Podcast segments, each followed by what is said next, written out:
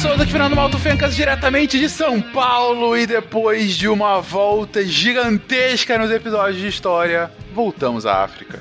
Olá, aqui quem fala é o CA, diretamente de Praia Grande, São Paulo, Salbona. Salbona? Olha só. Essa eu não conhecia, não. É, e a, aí você teria que me responder: eu, eu te vejo. Eu te vejo. É, que eu acabei de perguntar, você me vê? E aí você tem que me responder, uhum. sim, eu a te vejo. É não, isso porque é um eu só sou um indivíduo quando eu sou visto pelo outro, quando eu sou reconhecido pela comunidade. Aqui é Matheus, professor Barbado, diretamente da boneca do Iguaçu. E eu juro, eu juro que eu tô me segurando pra não fazer uma piada com, a, com o Wakanda. Eu juro. Eu não é. quero. Eu tô me segurando, eu não quero. Eu ainda não me acostumei com a boneca do Iguaçu, tá? é que a gente se encontra, a gente se encontra uma vez por mês, aí demora pra acostumar é. mesmo. A gente com a boneca?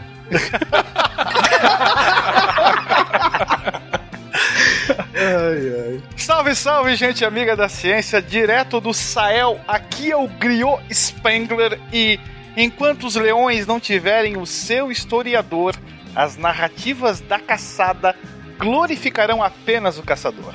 Puta, que sensacional, Nossa cara. Senhora. Meu, olha aqui, tô dando olha. palmas. Que eu acho que isso resume o início do cast. Parabéns, meu. Oi, aqui é a Deb Cabral. É...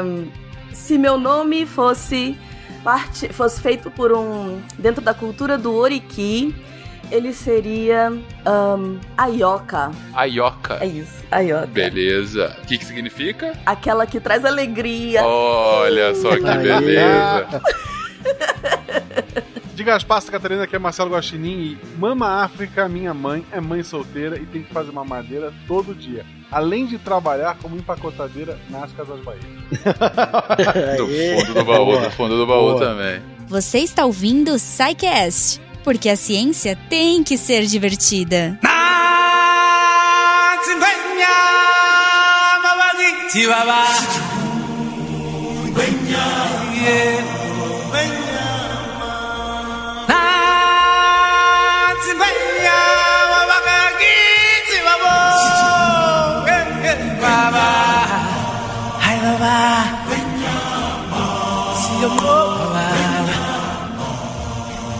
Queridões, como eu disse na introdução, depois de muito tempo nos casts de história, em que, bom, a gente começou os casts de história aqui falando de Egito, né? Falando da África quando falávamos do Egito, citamos rapidamente a África quando falamos da expansão do Islã né? Quando a gente estava falando de todas as questões relacionadas à expansão árabe, do próprio Islã e à conquista do norte da África, mas desde então, tirando essa, esse rápido detalhe, a África tinha ficado ausente das nossas discussões aqui no Cast de História. Nós saímos daqui, fomos para o Oriente Médio, falamos de Ásia mais oriental, falamos, claro, bastante da história europeia, já demos algumas pinceladas na história americana, pré-chegada dos europeus. E justamente antes de falar da chegada efetivamente dos europeus, que com certeza vai ser o nosso próximo episódio aqui de história, da chegada dos europeus nas Américas, a gente queria fazer um episódio para falar sobre os impérios africanos, mas os impérios africanos também pré-imperiais. Os impérios africanos que estão acontecendo concomitantemente às histórias que a gente contou até aqui. Porque, e é esse o ponto que eu queria puxar no início do episódio. O Will introduziu brilhantemente o início da nossa conversa falando sobre a narrativa narrativa não do leão, mas sim do caçador. Gente, por que a historiografia africana ou da África ou sobre a África é tão enviesada? Somente parece que a África tá no Egito, desaparece e só surge novamente no século XVIII, quando muito, senão no século XIX. A impressão que passa é que, com o auxílio do cinema, o Egito desaparece da África. É verdade. Ele é tratado quase como uma semi-propriedade grega, europeia, de certa forma. E aí, com mais o viés hollywoodiano, você demora ou nem faz essa, essa reflexão de que aquilo ali é um reino, um império, futuro império, né? Do norte da África. E aí, normalmente, na história do Ocidente, você trata da África quando fala do Egito, mas pouco se fala que o Egito está na África. Se fala da expansão, como tu bem mencionaste, se fala da expansão do Islã, especialmente no norte da África, mas se fala pouco dessa parte também. E aí você só vai mencionar novamente a África quando do tráfico de escravos, o tráfico de escravos para a América, e dá uma passada muito rápida. É, ela volta à tona só lá no finalzinho do século XIX para o XX com o movimento neocolonialista ou imperialista. Daí você volta para a chamada partilha da África. É, não combina isso porque você tem um esplendor egípcio, depois começa o sofrimento com o Islã, é essa a impressão que passa. O caldo entorna com a escravidão e a pá de cal é a divisão africana. E parece que nesse meio tempo você fica com aquela visão é, de, de, crianças é, miseráveis, de pessoas doentes, é, guerras tribais, etnias em massacre. Ou então você leva para o lado exótico, roupas coloridas, danças, cabelos diferentes. É, nós temos que desapegar dessa visão, porque isso não reflete aquilo que a África é e aquilo que a África foi. Talvez a gente venha a falar do, do continente que tenha sido o verdadeiro farol do mundo durante a Idade Média. E a gente vai ver que isso não é um tanto quanto exagerado. É, várias etnias africanas, várias tribos africanas é, dominavam com maestria, por exemplo, a metalurgia, a ourivesaria, técnicas agrícolas, é, sistemas matemáticos. A gente vai ver que a, a, moeda já existia ali, um pouquinho diferente daquela que a gente conhece hoje. É, o comércio era extremamente bem desenvolvido e muito bem amarrado. Você tem conhecimento de astronomia, você tem conhecimento de medicina que serviu de base para a ciência moderna. É, então, enquanto a Europa ainda se bicava em feudos, a Europa, especialmente a ocidental, é, nós já tínhamos universidades famosíssimas na África é, uma biblioteca tão grande quanto a biblioteca, ou menos famosa que a Biblioteca de Alexandria, onde nós tínhamos estudos, sim, dos alcoroístas, é, mas nós tínhamos livros de história, de geografia, de matemática, livros comerciais, e pouco se fala em relação à África disso. É, nós precisamos mudar a nossa visão, e aqui, logo no início, eu faço esse apelo para que você que nos ouve também encare os povos que nós vamos comentar com outros olhos. Os conceitos que nós temos como império, como reinado, como rei, não se aplicam àquele, àquela miríade de povos. Né? Eles são utilizados sim porque foram utilizados lá pelos ocidentais, que vão escrever, especialmente os árabes, mas nós temos que olhar com uma certa diferença para que a gente possa, pelo menos, compreender um pouquinho daquilo que foi esse grande continente.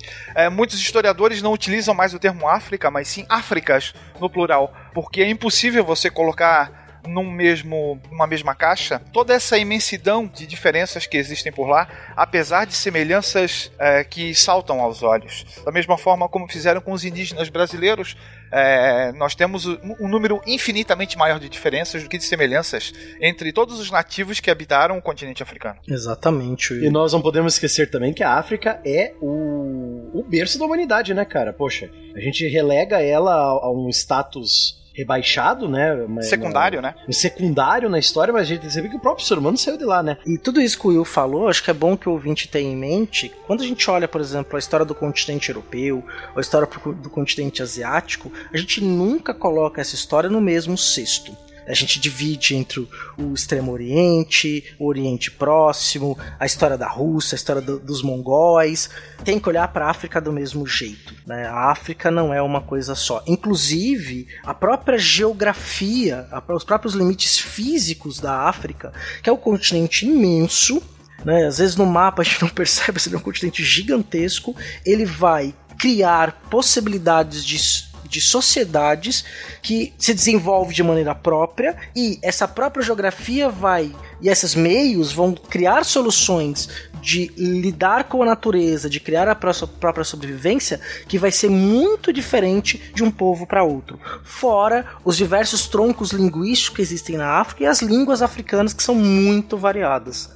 Só aproveitando esse gancho, é, tem um vídeo, um TED Talk, que ele é. Ele já é bem velho, na verdade, então todo mundo já deve ter ouvido, mas visto. Chama O Perigo da História Única, da Chimamanda Adichie. Não. Viram? Não, não, não vi. Não? Não. Ah, mentira, não. Já, ó, já coloquei ali o link. Já é da, da do que seria a nova tendência historiográfica africana, que começa a aparecer principalmente a partir dos anos 90. Porque, em se Isso. falando em tendência historiográfica, né, o Fernando tinha perguntado por que essa visão completamente enviesada. Nós temos que ter em mente que os estudos africanos historiográficos são frutos do século XX. E com o século XX nós temos que falar necessariamente, pelo menos aqui de forma muito superficial, da partilha da África por parte do- das potências europeias. Então você vai ter uma visão do colonizador do dominador sobre aquele território. Quem explicita muito bem essas. Ele, ele separa em três tendências principais historiográficas. É um, um historiador de Gana que tem um- uma obra bem interessante chamada A Pirâmide Invertida, a historiografia da África pelos africanos, chamado Carlos Lopes. E ele fala que a primeira tendência historiográfica foi justamente essa, voltada ao eurocentrismo, na qual você vai colocar a África não num, num- num patamar secundário, mas sim num patamar selvagem, num local né, de, de difícil acesso, inclusive, e passa a, a contar a história daquele local de acordo com os olhos brancos, do- os olhos claros do branco europeu, especialmente.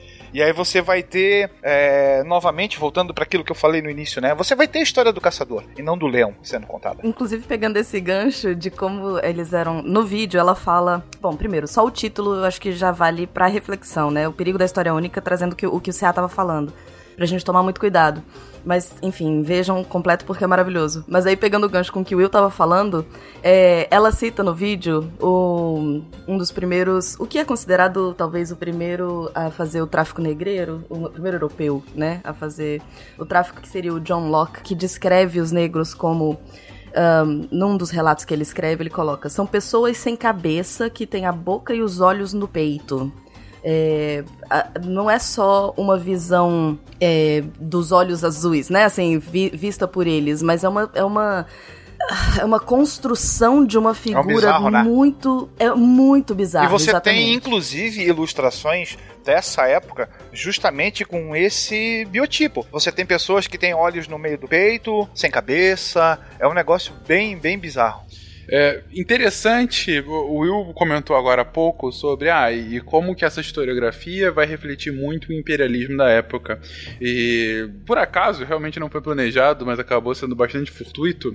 Esse cast está saindo uma semana depois do cast em que a gente falou sobre evolução. E no cast de evolução, você que ouviu semana passada, ah, tem uma parte em que a gente dedica a falar justamente da apropriação bastante indevida que as ciências sociais fizeram do conceito de evolução, falando sobre o darwinismo social e como o darwinismo social foi utilizado para justificar uma, uma forma de hierarquizar eh, diversas, aí muitas aspas, raças, colocando como se as raças brancas europeias fossem naturalmente superiores às demais raças do mundo, sendo que os negros estariam muito no pé dessa pirâmide hierárquica que é criada. Então, é, é- é- esse ponto inicial aqui do cast acaba dialogando bastante com o que a gente falou do cast da semana passada. E legitimando, assim, os preconceitos. Com né? certeza, se eu sou naturalmente superior, não tem nada que pode superar isso. É uma barreira inata. Deus criou a gente com essa diferença. Ou, Diferente. ou, ou exato. mais do que isso, na época, né, com o cientificismo, não foi Deus que criou isso, mas a evolução nos, nos deixou diferente. Como que eu posso ser igual a ele? E aí a ideia da evolução como eu sou melhor e ele é pior, né? A gente tá Exatamente. mais evoluído nessa escala. exatamente. Tanto é que as obras da primeira metade do século XX trazem justamente a ideia da corrente da inferioridade africana, na qual você coloca e relega a- a- ao superior e ao inferior, de forma bem resumida. Vem daquela ideia da, do fardo do homem branco, né? Isso. Que o, o homem branco, por ser o mais civilizado, é obrigação dele civilizar as raças inferiores, né? Um poema escrito pelo Rudyard Kipling, que foi o escritor de O Livro da Selva, da qual vem o Mowgli, na qual ele eh, tenta, ele, um inglês nascido numa colônia, né, filho de, de funcionários ingleses, na qual ele tenta, de forma erudita, não, literária, eh, justificar a presença do homem branco naquelas regiões. Uhum. E aí a gente tem toda a criação, você vai utilizar né? É, de outras formas, é, você pode pegar a figura do Tarzan e fazer uma discussão longa sobre isso, né? Na qual você Sim. tem a superioridade do homem branco, o rei dos macacos, e aí você faz as assimilações e analogias necessárias. Uhum. E toda a ideia de que ele ainda hoje se vê, aspas, responsável por. Não, responsável por, aspas, salvar. por salvar essas pessoas, né? E Trazer a iluminação para aqueles que Isso. naturalmente nasceram perdidos. Wakanda forever!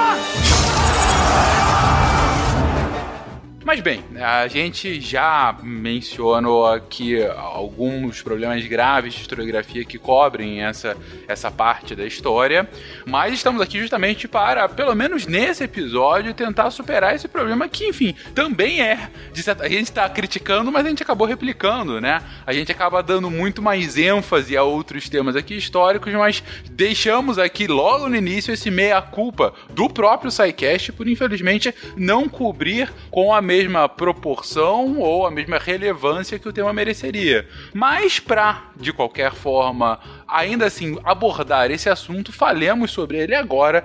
É, começando, gente. O Will comentou aí, é, eu achei bem interessante, as muitas Áfricas. Cara, a África é um continente gigantesco, né? Não dá pra falar de uma única história. E por ser gigantesco, ela tem climas, relevos, geografias muito distintas que vão impactar nessas histórias, não? Só o deserto do Saara é tão grande quanto o Brasil pra gente iniciar o papo, né? Uhum. Imagina um território brasileiro basicamente formado por um imenso deserto. Né? Vai ser talvez o primeiro grande escudo que vai fazer com que durante um certo tempo considerável a- a- o continente africano esteja livre de invasores. Mas foi o que a gente discutiu num dos contrafactuais, né, da Roma Antiga, que o, a os limites da Roma Antiga eram os limites geográficos, né? Ela só não invadiu a África toda porque você tinha o puta do deserto de Saara no meio do caminho, né? Exatamente. Assim como a, a expansão islâmica vai encontrar um freio em direção ao sul também por causa do deserto. E então as populações que lá estavam acabaram se desenvolvendo sem, não sem contato, mas com um contato muito menor com os povos europeus e do Oriente Médio, né? É, sim, mas é, o sul da África, em determinado momento, mais isolado da Europa, mas quando a gente olha, por exemplo, para a costa oriental da África, um forte contato com a China. Com a China e com os árabes, né? Depois Sim. que vai ter- a gente vai contar o. Eu eu quero contar a história do sultanato de Kilwa, que é muito interessante. Aí a gente chega nessa parte aí também. E a própria riqueza interna do continente, né? O- os intercâmbios culturais, comerciais, internamente no continente sempre foram muito aquecidos. né? Porque o europeu só vai descobrir o, interior do continente eh, no século XIX, e os relatos mais do interior, esse era desconhecido. Eles acreditavam até que o, o que era possível subir o rio Níger e chegar no, no rio Nilo, né? É um negócio assim geograficamente impossível, porque é completamente distante, né? Mas internamente, de costa a costa, mais ao sul, no norte, você vai ter uma série de etnias que vão se desenvolver culturalmente e que vão permitir é, intercâmbios culturais, comerciais e até mesmo de pessoas que criaram até em determinado momento rotas comerciais pelo meio do deserto. Né? Então, assim, pro- para os povos africanos, o deserto não era uma barreira que os impedia de ter contato, mas eles, pelo domínio do território, pela adaptação ao meio, é, isso não uma perspectiva é, evolucionista, mas culturalmente desenvolvendo técnicas de você é, se é, locomover pelas estrelas, saber onde você anda no deserto, né? Porque a locomoção pelas estrelas no meio do deserto, ela também é fundamental, porque é um mar de terra, né? Então você precisa saber para onde você vai que você não tem referência no deserto. Então todas essas técnicas de conhecimento de astros, geográficas, de locomoção já existiam no continente africano. Dá pra destacar também sobre o deserto, né? De vez em quando aparecia uma minhoca gigante ou outra, né? É um pessoal Verdade. montado nela, andando por ali. É, atra- atra- atrás da melange. Apesar de parecer inóspito, nós temos povos que vivem e sobrevivem do deserto. Ah, são os Ah, aí- tuaregs, né? Sim, O- os tuaregs, berberes também, né? beduínos, os berberes. E aí você tem a figura dos oásis, da qual eles vão conhecer muito bem, e até vai ser um- o o ponto-chave para a própria sobrevivência desses povos. Que são eminentemente nômades. E não por acaso serão os grandes condutores de caravanas comerciais. né? Então, é, o deserto vai ser cortado, especialmente de norte a sul, onde vão se levar produtos em abundância ao sul, que existem ao sul do Saara, para produtos que uh, da qual existia uma carência nessa mesma região, especialmente o sal. Com certeza o sal. Nós vamos ver alguns reinos aqui, como o reino de Gana, o Império do Mali, que eles vão sobreviver graças ao comércio de sal e o comércio de ouro, né? Porque eles literalmente estão sentados numa pilha de ouro, né? a gente esquece, não, talvez até de propósito, mas nos anos 1200, 1300, metade do ouro que os europeus usavam para fazer as moedas deles, esse ouro vinha da África, através dos comerciantes é, berberes e tuaregues que atravessavam o deserto do Saara para buscar lá no Mali. Né? Mesmo? Eu não sabia é, disso. Cara, o Mali é o. É, eu, eu chamaria o Mali da verdadeira Eldorado, cara. Eles, os líderes do Mali sentavam em cima de pilhas de ouro, cara. Não tô zoando. Era muita coisa. Depois a gente vai comentar mais. Uhum. É, ah, sim, sim. Vamos O homem mais rico da história, considerando é, a passagem humana nesse planeta, foi um africano, de acordo com uma pesquisa desenvolvida por um site dos Estados Unidos, na qual qual eles é, jogaram para dólar até 2012 e calcularam aproximadamente de quanto seria a fortuna. A gente está falando de algo de mais ou menos 400 bilhões de dólares. Caraca. E aí você bota no bolso Rockefellers, Rothschilds e os mais famosos, né? Tio Patinhas. Bill Gates. o Tio Patinhas, por sinal, não era rico, ele trocou tudo em moeda e parecia mais, gente. É verdade. é um bom ponto. Ele só tinha uma, uma certa fixação de ficar nadando no dinheiro, é, tipo, né? Pede pra criança, quer uma nota de 5 ou 3 moedas de um real? Ela pega as 3 moedas.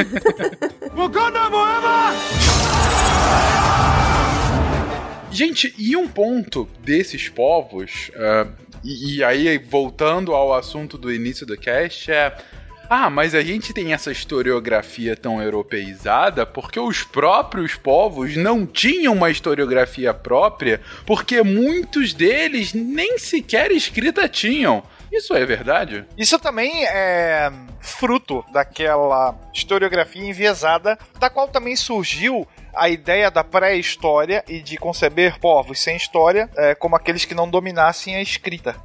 A tradição oral tem uma importância gigantesca nas sociedades africanas. Tanto é que o griot vai ser o, o grande contador de histórias, né, da vida e, e do passado do, dos seus povos, que é uma figura extremamente respeitada nas tribos até hoje. Mas nós sabemos que os povos pré-históricos tinham uma história riquíssima, independente de dominar a escrita ou não. O mesmo vale para o continente africano, para as muitas Áfricas. Né? Não é pelo fato de você não escrever que você não tem história. Começa por aí. Com certeza. A, a dificuldade é nós estamos acostumados a usar fontes escritas para estudar um povo, né?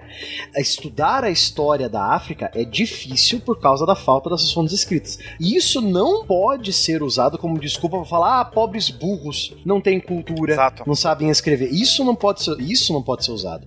Você tem que entender que é uma história mais difícil de se entender por causa. Você só pode confiar na, nos fósseis e no, nas fontes da cultura material, né? Do que eles deixaram para nós e do, da fonte oral dos griots, né? Você tem que confiar mais nesses e, e esquecer fonte escrita com algumas tribos e em países africanos, porque infelizmente eles não criaram uma língua escrita mesmo. Então eles vão ter. O, o, pouco de escrito que vai ter vai ser, por exemplo, quando os árabes entrarem em contato com eles, os árabes começarem a escrever sobre eles, entendeu?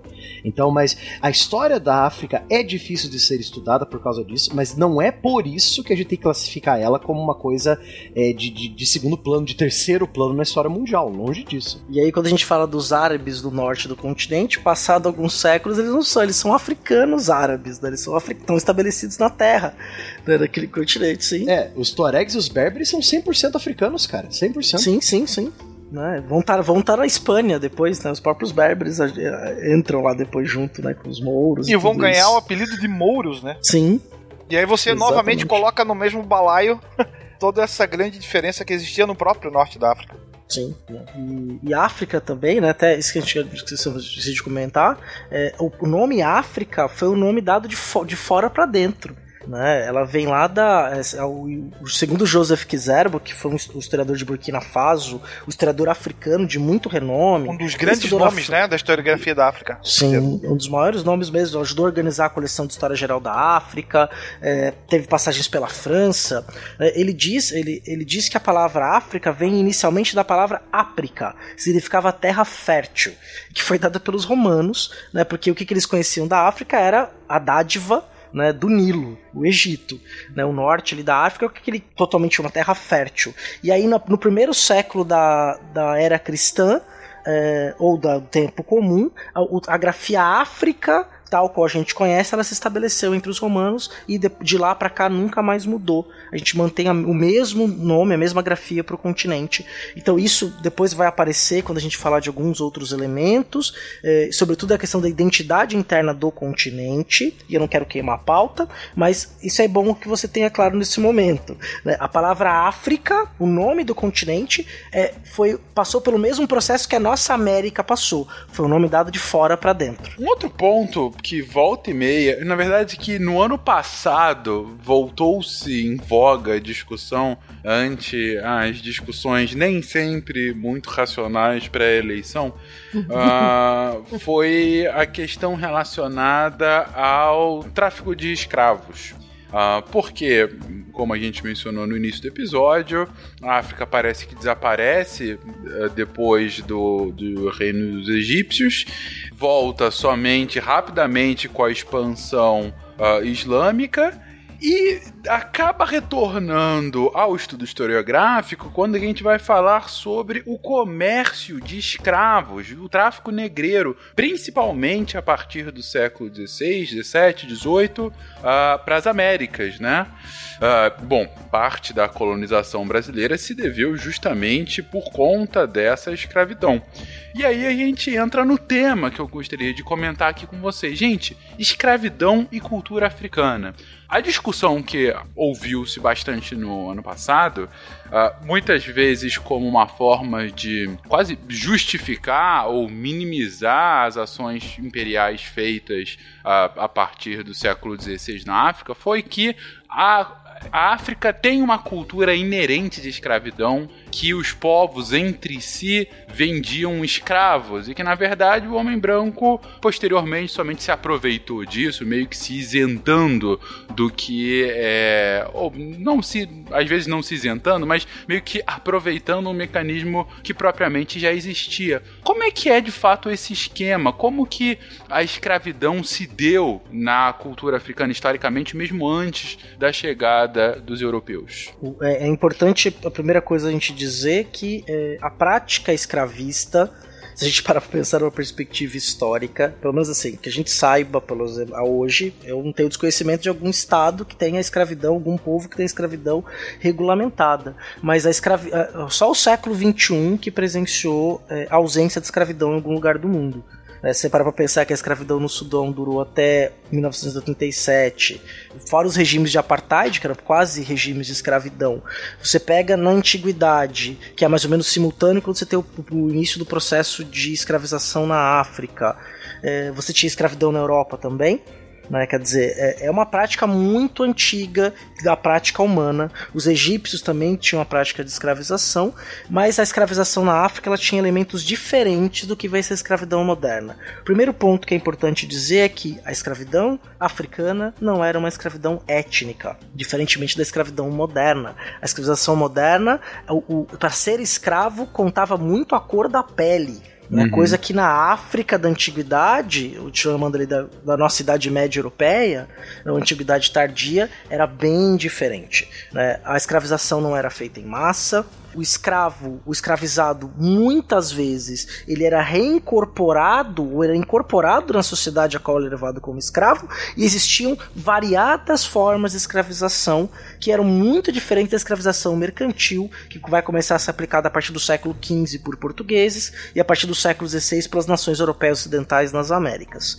É, existem tribos e reinos africanos que tinham escravos, esses escravos chegavam a ser ministros do rei, né? Ministros do, do, é, do, do, líder da tribo, né? Então, comandante de tropa também. Comandante de Sim. tropa. O que, que são os janízaros turcos, se não uma elite es, é, escravizada, né? Que eles eram é, meninos escravizados que foram treinados para ser a tropa de elite do Império Otomano, né? Então, é, essa ideia da a escravidão moderna, do tráfico de escravos é, do Atlântico, ela não se compara com a escravidão existente na África antigamente, né? Era uma escravidão de muito menor porte e como o, o, o CA falou, ela não é uma escravização étnica. Se você perdeu a guerra, meu filho, você perdeu a guerra, paciência, né? Você vai virar meu escravo por um tempo aí. Aí aos poucos ele vai sendo incorporado a essa tribo que o capturou, entendeu? Essa afirmação que o Fernando trouxe é fruto de uma visão míope. Porque. Desculpa. não, não que seja sua, né? É, é, é aquela que você trouxe. Eu já ia perguntar quem é Fernando. Fernando, um espanhol, né? O branco colonizador. Poxa, alto, alto, garboso. Porque a escravidão acompanha, acompanha a presença humana no planeta. Não adianta. Então você terá escravidão em todos os cantos por todas as sociedades. Claro que cada uma terá as suas peculiaridades muito bem caracterizadas.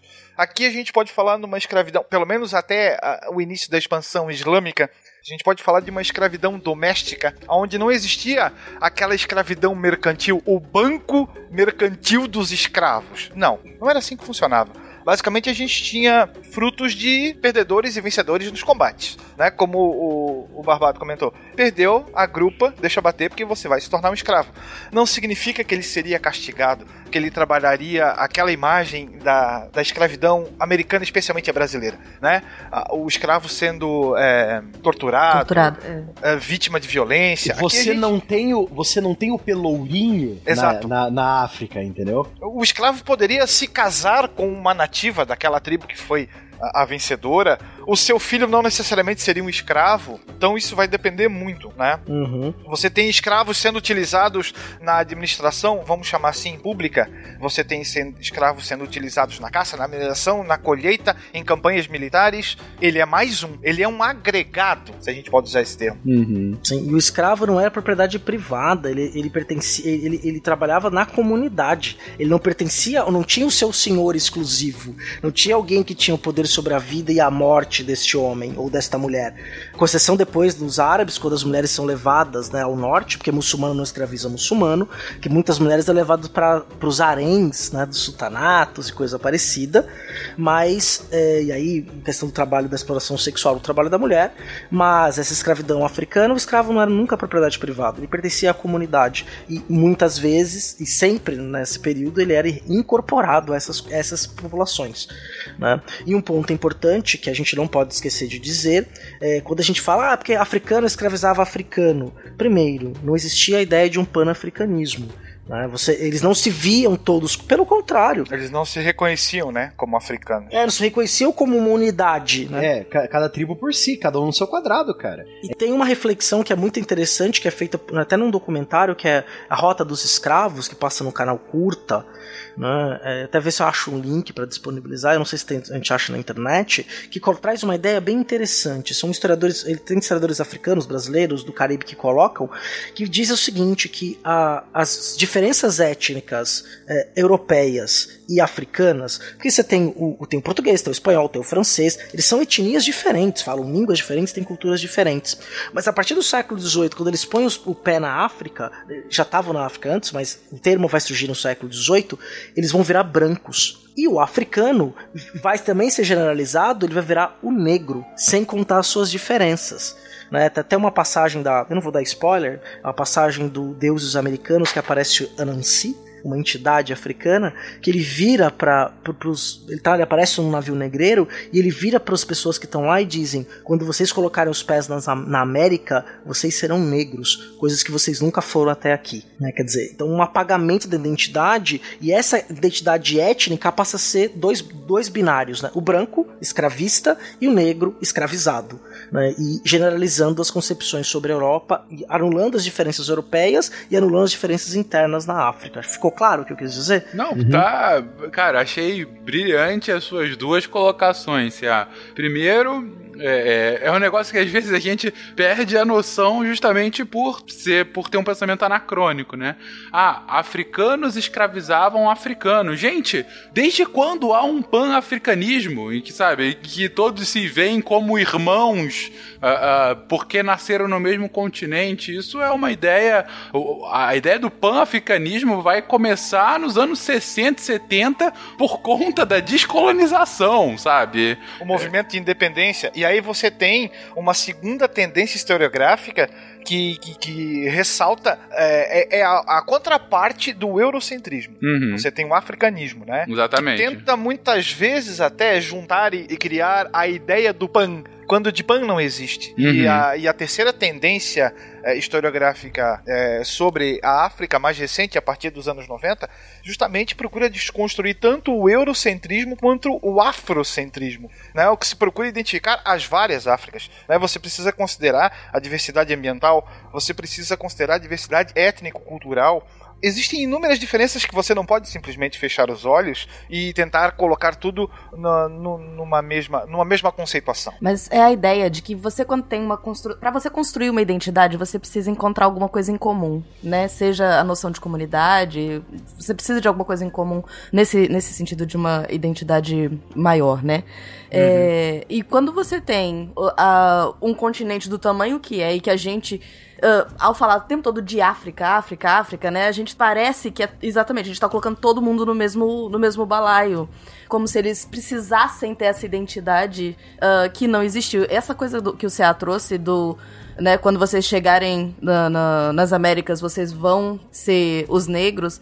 É, talvez aí comece uma construção de uma identidade pela necessidade, inclusive. Tanto pela visão do outro, de você, mas uma necessidade própria de se, de se unir, né?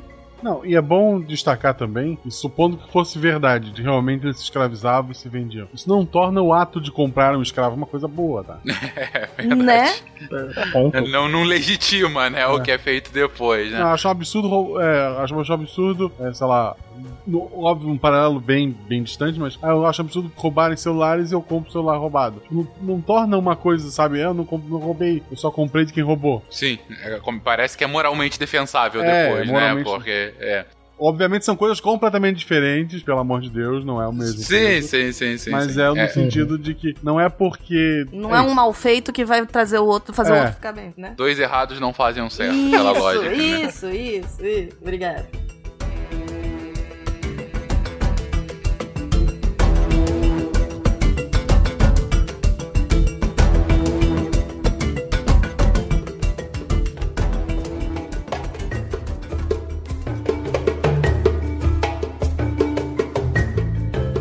Mas é, essa questão que você comentou agora, Deb, e que o CA tinha trazido na fala anterior, isso é sensacional. Porque é sensacional, é sensacional porque você, bom, hoje, a visão que a gente tem hoje, no século XXI da África, é absolutamente ligada contra, é, com a, a, a, o continente dos negros, né? Uhum. É, parece que é uma coisa moldada. E, e, e a construção do branco e do negro como alteridade, como diferenciação entre dois povos, duas raças, que também vem em século XIX, esse conceito racial, né? Duas raças distintas, é uma construção social. É claro que o fenótipo do africano é, em média, mais escuro do que o fenótipo do europeu, é, de forma embrionária, vamos colocar assim. Mas essa construção do eu branco, você negro, uh, de uh, um contra o outro, um em oposição ao outro, ele acaba levando justamente a ideia do panafricanismo, porque você tá colocando todo mundo no mesmo balaio, mesmo que a gente se odiasse antes da chegada dos europeus, nós agora somos vistos como os outros de outra, aspas, raça diferente. Isso é muito poderoso, gente. Isso é muito poderoso do, do, ponto de vista de construção de uma própria cultura. de uma cultura de nós somos isso porque nós somos o contrário de quem é hierarquicamente superior a nós. Então nós temos que nos unir, ou nós precisamos, ou nós vamos nos unir por conta dessa oposição. É, por conta dessa oposição. Você acabou de comentar, Debbie. A, a, os povos se unem por conta daquilo que os faz semelhantes. A gente falou isso em diversos outros episódios, quando a gente falou de construção de Estado, de nacionalismo, etc. E nesse momento a gente está vendo como a construção de um futuro pan-africanismo ele vem não do que os une, mas sim do que os diferencia a gente tá junto porque nós não somos os brancos. E pronto. E dane-se o que, que não veio, o que, que nos diferenciava e o que nos fazia nos matar no passado. É essa a mera diferenciação. E isso é extremamente poderoso e, como disse o C.A., isso é fruto justamente da, do encontro entre esses dois povos posteriormente a partir do século XV e XVI. César, enquanto ele falou, eu lembrei de algumas passagens que o Alberto da Costa e Silva talvez o maior africanista brasileiro de todos os tempos, conta. É, eu sei que não é o alvo desse cast, mas ele comenta alguma coisa sobre o início do tráfico atlântico negreiro. Ele comenta que os africanos, os povos da África que entravam em contato com os portugueses e brasileiros que faziam esse transporte, acreditavam que eles eram parceiros da morte porque eles fediam muito. E o africano tomava dois, três banhos, né? O africano, estou generalizando de novo, né? Uhum. É, dois, três banhos por dia, enquanto que o, o, mercador de escravos era uma criatura fedida. Então, o que, que eles acreditavam? Que aqueles cativos que estavam sendo vendidos e embarcados nos navios eram servidos como alimento. Então, eles traziam, os mercadores, o cheiro da morte.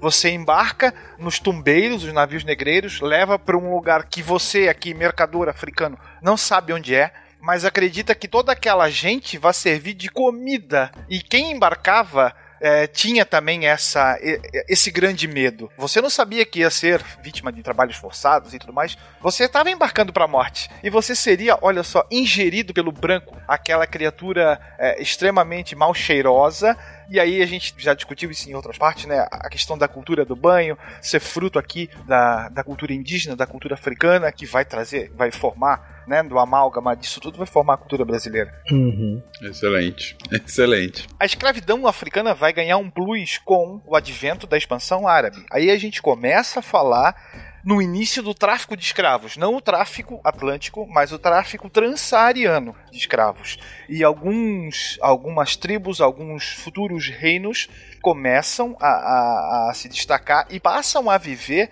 da captura de inimigos para vender como mão de obra. Aí a gente já começa a falar, especialmente a partir do século 7, do século 8. Então a gente vai ter que é quando que é quando eles têm contato com o mundo árabe, né? Isso. Aí aí você o, o, o mundo árabe vai utilizar a mão de obra escrava e ele começa a perder aquela característica doméstica para um início de uma característica mais mercantil, mais de mercância. E aí, o, como eu tinha dito lá anteriormente, né, entra muito o papel é, da questão de, da escravização de mulheres que eram levadas para os haréns, né? E homens também, que às vezes iam trabalhar nos campos, mas essa rota essa rota aí transsaariana guiada ali pelos em rotas de camelo guiados pelas estrelas trazidas pelos árabes. Apesar da existência do comércio transsaariano, ele não se compara de forma alguma com o comércio transatlântico, né, com a chegada do efetivamente do, do europeu e a vinda forçada para a América. Vai ser um aumento absurdo. Sim, a sim, gente está falando de Algumas, alguns defendem centenas de milhões de pessoas que vão ser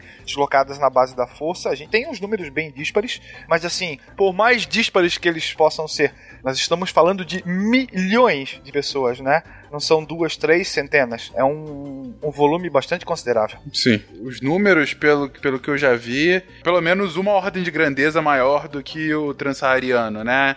digamos que. É, no mínimo, né? né? Sim. Pelo menos, né? A gente está falando mais ou menos de, de, de, de 3 a 5 milhões no transsaariano, que também já é algo muito expressivo, enquanto o transatlântico vai de 10 a 100, né? É, Varia bate bastante. as dezenas, exatamente. É, exatamente, não tem um número exato. Ainda assim, Caraca. É, mas um ponto também que eu queria comentar aqui, que eu vi na pauta, que eu achei muito interessante, Will, em específico, que já tá tocando isso, é, apesar disso tudo, bom, a partir do comércio transsaariano, isso começa a mudar um pouquinho, mas mesmo enquanto ele, ele tá acontecendo, você acaba não tendo, diferentemente do, do comércio é, transatlântico posteriormente, você não tem um modo de produção escravista, né? Exato.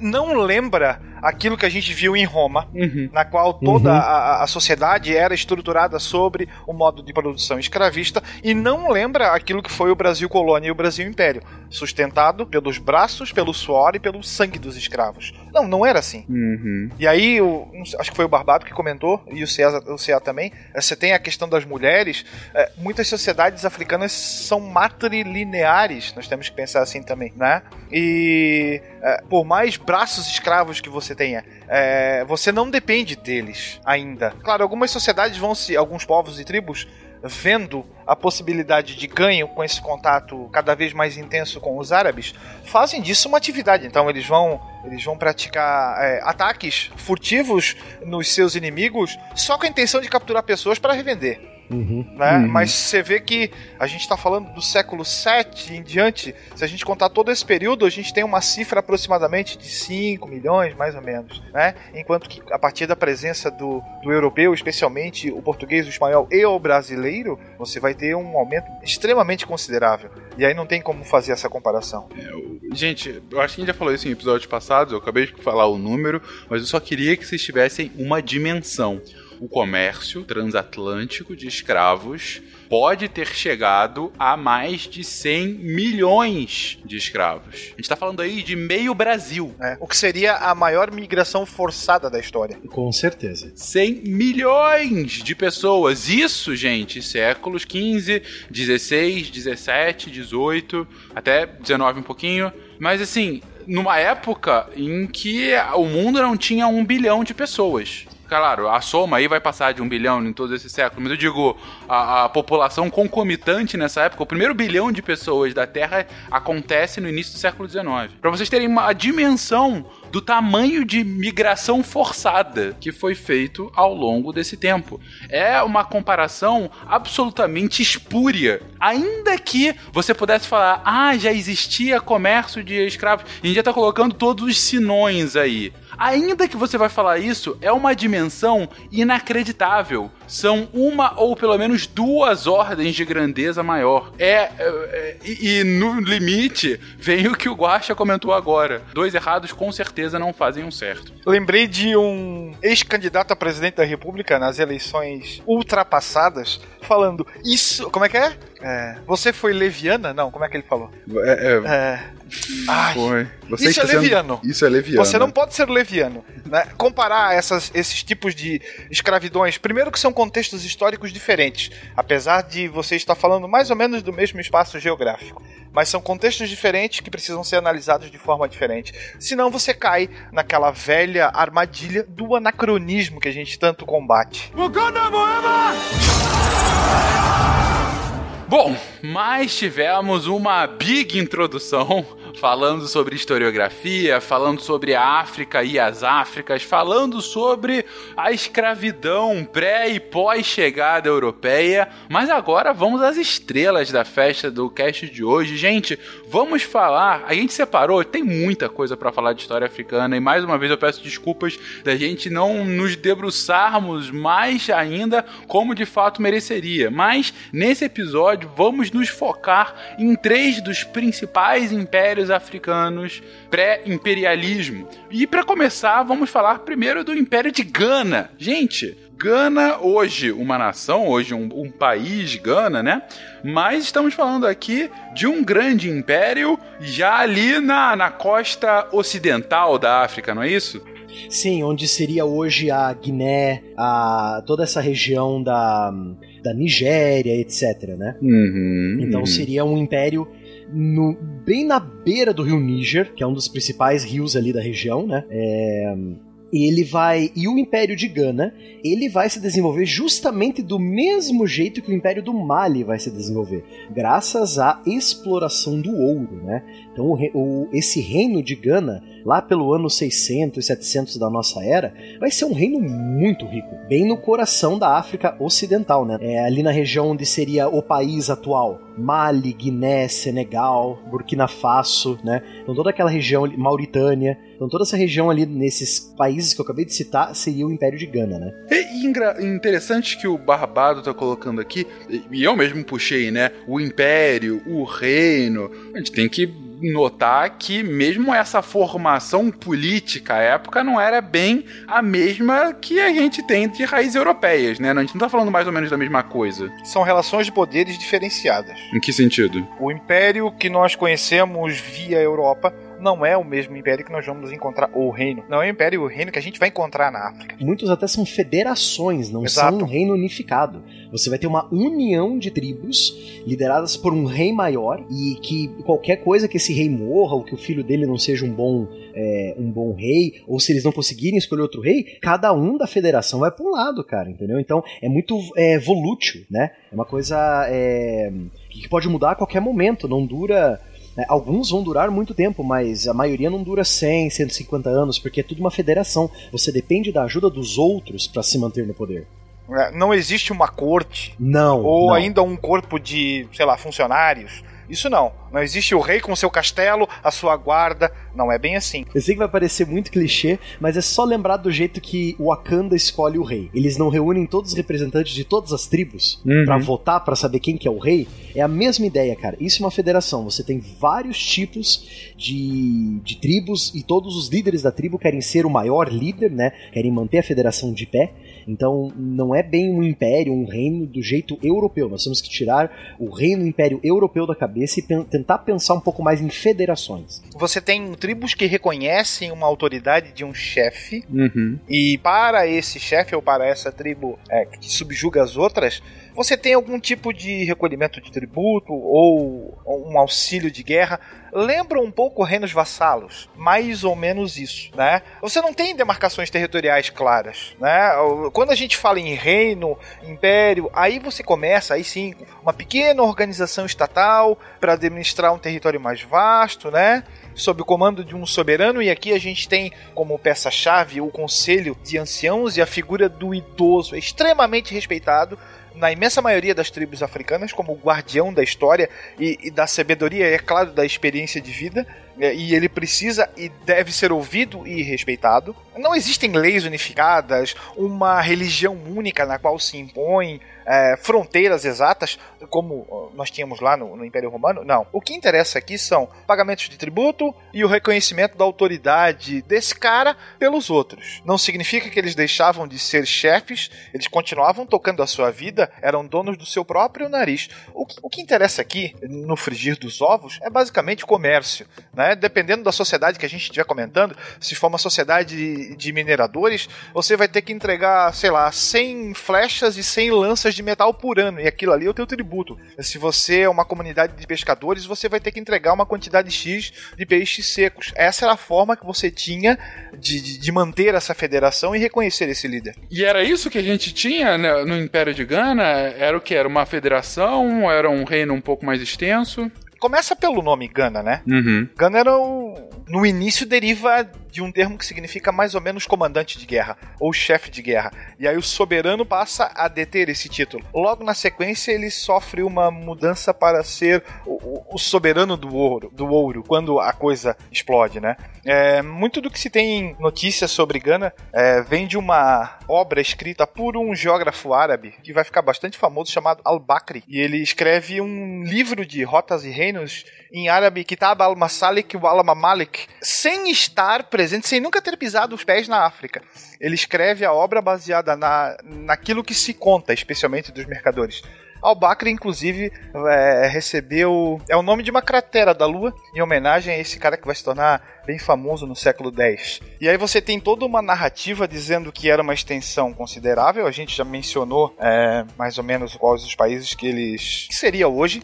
E Gana vai se desenvolver especialmente porque vai se encontrar no meio de rotas comerciais. E aí você tem um ponto estratégico de ligação logo abaixo do Saara e, é claro, é, é, esse caminho comercial em direção ao norte. E aí você vai ter uma gama de produtos imensos sendo comercializados: tecidos, você vai ter metais. E o produto que vai tornar esse império tão famoso que é o ouro. Gana também vai surgir como um primeiro escudo em relação ao avanço do Islã para o sul. Então você, à medida que o Islã começa a se expandir no norte da África, começa-se a perceber uma migração em direção ao sul, fugindo dessa conversão obrigatória, e enquanto que o Império Islâmico começa a se formar na, no norte da África, Gana também começa a, a, a estender o seu domínio para servir como uma primeira linha de defesa contra essa conversão forçada. E esse império, ele tem um, um apogeu, um perigeu, digo, ele é formado mais ou menos nessa época da expansão do Islã, um pouco antes, um pouco depois. Especialmente no século X, a gente vai ter uh, o, o Império ganhando a sua força. Né? Nós vamos ter uma, elite, uma etnia majoritária chamada de Mandinga, Mandinga. Mandinga. Um belo Sim, nome. Os mandingas. A mandinga que nós conhecemos vem dos mandinga. Inclusive. Tô imaginando que sim, não o contrário, né? Como bem o Barbado colocou, a Guiné, né? A Guiné fazia parte dessa região e muitos escravizados foram vindo, vieram pro Brasil dessa região da Guiné. Uhum. É, muitos iorubás também. Que... A, a, Guiné é, é, muito bizarro, essa região da Guiné, que a Gana surgiu, que o Mali surgiu. Essa região ela tem três nomes, né? Ela é a Costa da Mina, a Costa, uhum. a Costa das Minas de Ouro, né? A Costa do Ouro. Você tem outros, outras regiões também chamado de a Costa dos Grãos, né? Da onde vinha a maior parte de produção de grãos aqui na região. E você tem também o fatídico nome de a Costa dos Escravos, né? Muitos, muitos escravos daqui é, acho que metade foi para o Caribe e para América do Norte e é, os outros 50% foram para o Brasil. Talvez todos esses nomes tenham um ponto em comum que são que é o comércio, né? Se você parar para pensar, Costa da Mina, do ouro, do escravo e dos grãos. Olha só, três produtos. E outro que eu, que eu esqueci de mencionar, Costa do Marfim. Ah, né? exato. É verdade. Sim, exato. Não há comércio em nenhum deles, né? Praticamente. Imagina. Não, imagina. Coisa pouca. E o Império de Gana vai ser formado por diversas etnias. E como nós mencionamos, é, vai ser governado por um rei, mais ou menos como uma federação. E a função basicamente desse rei era é, administrar conflitos. Vai ser mais ou menos como um, um mediador. Claro, além de ser responsável por toda a circulação do ouro e tudo mais. E uma das características bem interessantes em relação à Gana é o regicídio. Então, se o rei se desviasse da sua função, ou seja, o bem público, ele poderia ser morto. Desculpa a risada, gente. Não quis fazer nenhuma comparação com a nossa realidade. Foi só uma essa... risada espontânea.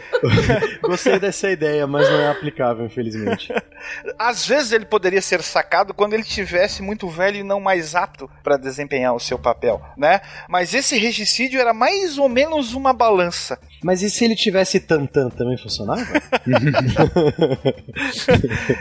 Olha só, a comunidade regula tudo, né? E obriga o seu governante a governar em prol da comunidade. E aqui a gente tem novamente um papel fundamental do Conselho dos Anciãos, que representariam esses anseios é, da população, e a gente está falando, olha só, de várias etnias a esse governo central. Então, se esse governo se volta contra o bem-estar da população, ele está provocando o mal-estar. Logo, ele deverá ser eliminado. Olha a desobediência civil aí. E você acha que John Locke era um cara de vanguarda, né? é verdade, isso aí é filosofia política na veia, cara, realmente. Né? E a, a ideia principal da, do cuidado dos outros, né? Quer dizer, esse rei não é divino. Esse rei, ele deve servir para nós, né? Esse líder, uhum. é a nós que ele serve. Ele não é divino. Ele não, ele, o poder dele é emanado de nós mesmos. Então cuide de nós. Senão nós vamos cuidar de você. Uhum. Gostei da frase. Esse povo era evoluído, né, gente? Fica a dica. Gostei da frase. Wakanda! Além de, de, produzir esses elementos de comércio, Gana também cobrava impostos daqueles que vinham de fora e utilizavam as rotas comerciais. Então você vai cobrar tributos sobre mercadorias que passavam sobre o seu território, mesmo que elas não eram tuas. Pelo que você está comentando, realmente, acaba sendo um estado, um reino bastante pautado no comércio, né? Não só na existência do, do seu ouro, mas do fluxo de, de mercadoria, né? E dos tributos que dele gerava. Tanto é que você vai ter métodos é, modernos de taxação de mercadorias, você vai começar a ter a estrutura de um grande exército, você vai tomar para si o monopólio das minas, né? Muitos exageram ali na, na cifra do exército, mas você já tem arqueiros cavalarianos sem cela, é, que já figuravam, né? Na, o cavaleiro sem cela africano já vem desde a história antiga como um famoso combatente. Então você começa aí sim a, a se estruturar, mas tendo sempre em vista a questão do comércio. É interessante realmente como um, um estado acaba se formando realmente para regular as relações de comércio do fluxo de mercadoria que estão passando pelo seu território, né? Bom, vocês comentaram no início do episódio, olha, boa parte da, da, da cunhagem de moedas europeias vinha justamente desses reinos, principalmente de Gana, né? Então acaba se formando uma sociedade para movimentar, é, não só para movimentar, mas pautada justamente no dinheiro de, desse fluxo comercial, né? E se você parar para pensar que essa autoridade se desenvolveu mais ou menos por sete séculos num território tão grande quanto a Europa Ocidental, é, acaba se tornando ainda mais interessante. Impressionante. É, é, impressionante, realmente. Sete séculos, né? A gente tem. Bom, o Brasil não tem essa, essa idade ainda, né? É, uhum. Você começa a ver o, o, realmente. Bom, o Brasil, se for ver o Brasil independente, aí tá longe, realmente, né? A gente tem. Não tem 200 anos ainda, né? Então, Caramba, é bastante, bastante impressionante. E, a só, e é um parêntese, não é desse período, né? Mas quando a gente pega o período de escravização aqui no Brasil, é, os, os, escravizados que foram trazidos para Minas Gerais eram escravizados dessa região porque era a gente que sabia explorar mina, coisa Exatamente. que os portugueses não sabiam. Quem dominava a técnica de exploração da mina, de decantação, de inclusive encontrar o ouro, eram estes homens e mulheres que foram escravizados, foram trazidos, traficados do Brasil para essa região. Escravos de prospecção. Exatamente, né? E um outro ponto super relevante que o Will comentou agora há pouco é os grandes exércitos, né? Porque você está lidando aí com um fluxo de riqueza bastante grande, você tem que ter o, o poder para garantir que não haja é, bom, não só isso, né? Você tá com um fluxo de riqueza muito grande, você tá com um monopólio de extração nessas minas, você tem que ter, você tem que garantir que esse monopólio de fato aconteça e daí exércitos realmente proporcionais ao tamanho da riqueza, né? Sim formados por essas mais diversas etnias da qual Gana subjugava. Uhum, uhum. Eu até me atrevo a dizer que é algo muito parecido, é, de novo, né? Usando o, a cultura pop, né? É algo muito parecido que a gente vê em Wakanda, Wakanda né? Porque em Wakanda você vai ter uma tribo especializada em alguma coisa, né? Então você vai ter. Em Gana você teria a tribo especializada em combate montado, a tribo especializada em arquearia e assim vai, né? Então, esse seria o seu tributo na hora da guerra, né? Me traga tantos arqueiros, me traga tantos cavaleiros e assim vai, né? Isso, isso iria continuar com o Império do Mali, que surgiu na mesma região também, só que uns 200 anos, 300 anos depois. Perfeito. Bom, mas imagino que um império de sete séculos tenha tido suas perturbações, não tenha sido somente céu de brigadeiro, né? Imagino que tenha havido algum tipo de contestações, conquistas, expansões e diminuições, não? Você imagina quantos não estariam de olho nas ricas minas de ouro de Gana? Uhum. Ou quantos não estariam mais interessados em pagar um imposto, especialmente comerciantes, para Gana. Uhum. E vai ser assim que o exército almorávida que vem do norte invade e conquista a capital do Império. Né? Eles procuravam basicamente se livrar do peso dos impostos e, é claro, abocanhar o rico metal dourado. O famoso imposto é roubo. Eles invadem com Gana. Puta. Ah. Ai, meu Deus. Wakanda! Almorávidas estes, que eu quero lembrar o ouvinte, que também foram um dos povos que invadiram a Península Ibérica e se mantiveram ali no poder por muito tempo como o califado almorávida, né? Depois que o califato de Córdoba caiu, os almorávidas foram e pegaram um pedacinho deles também, né? Por sinal, El Cid combateu mais os almorávidas do que os pró o próprio califado de Córdoba. Isso. Olha só, mais sobre El Cid, vejam os que... vejam, ouçam os casts de formação dos estados de Portugal e Espanha. E aí nós vamos ter a figura de um cara que vai ficar extremamente famoso.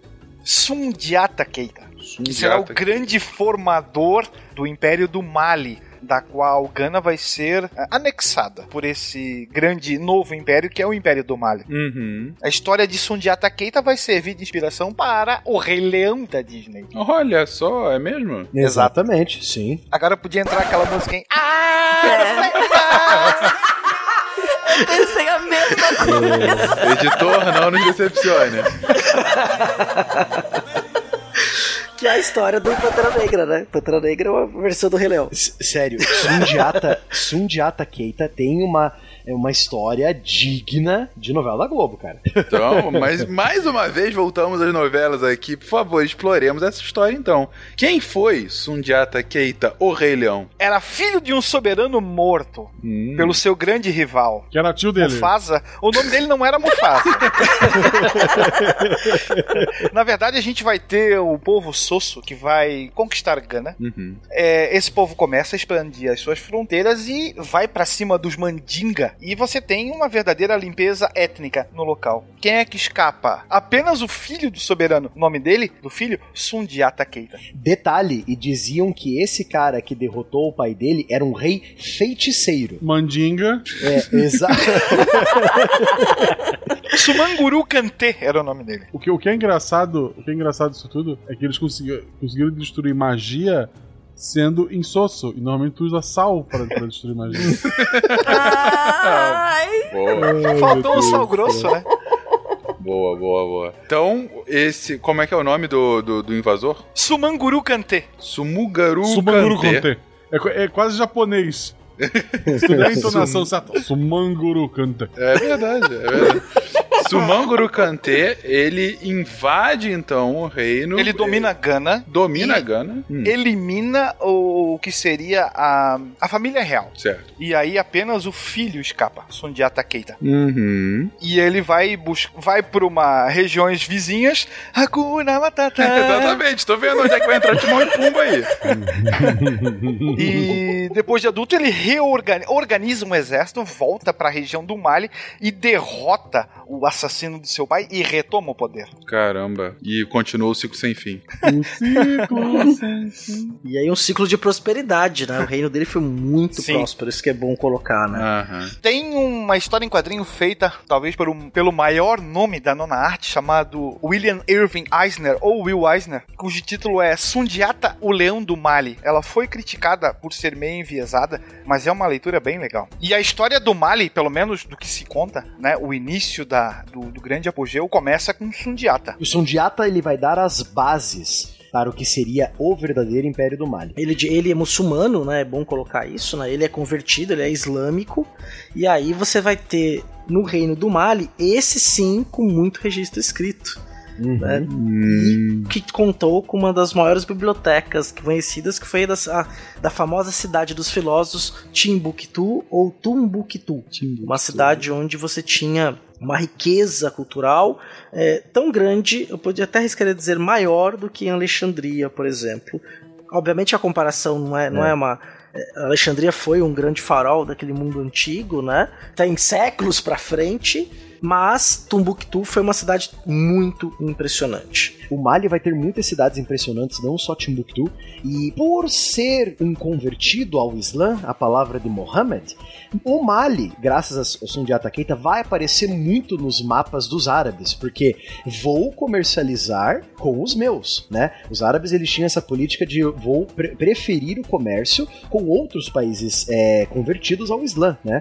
Então o Mali ele vai aparecer muito nas- nos mapas de rotas comerciais árabes, muito mesmo. Essa conversão também tem que ser entendida hum, dentro do espectro comercial. Eu me converto, mas me converto por quintos interesses. Não significa que eu vou deixar de praticar, por exemplo, os meus as minhas crenças animistas. Eu tô agregando, eu tô fazendo isso para me dar bem, tô fazendo isso para não arrumar encrenca com um cara que vem se expandindo do norte em direção ao sul. Começa por aí também. E isso, isso que o Will falou é a base de qualquer religião. Já diria o Asimov em A Fundação, não é? É, basicamente isso aí. A história de Sundiata não termina bem, ele é assassinado pelo seu próprio filho. Meu Deus, é o filho do. do... Do Simba? Como é que é o nome? É, aquele. É Kimba, Kion. não é? Ei, Caiu. Caiu. Caio, o Kimba é o, é o falso. leão. né? É porque quem vai herdar é a irmã dele, né? Olha. Nala, né? Não, É. Nala. Nala é a Nala esposa. é a esposa, né? Ok. Kiara é a irmã dele. Kiara, Kiara, porque a Kiara. herdeira é Kiara. Olha só. gente, mas que traíra. Por que, que ele matou o pai? Porque, Poder. porque é comum, na, na- quando você é regente, isso é causa, é morte natural.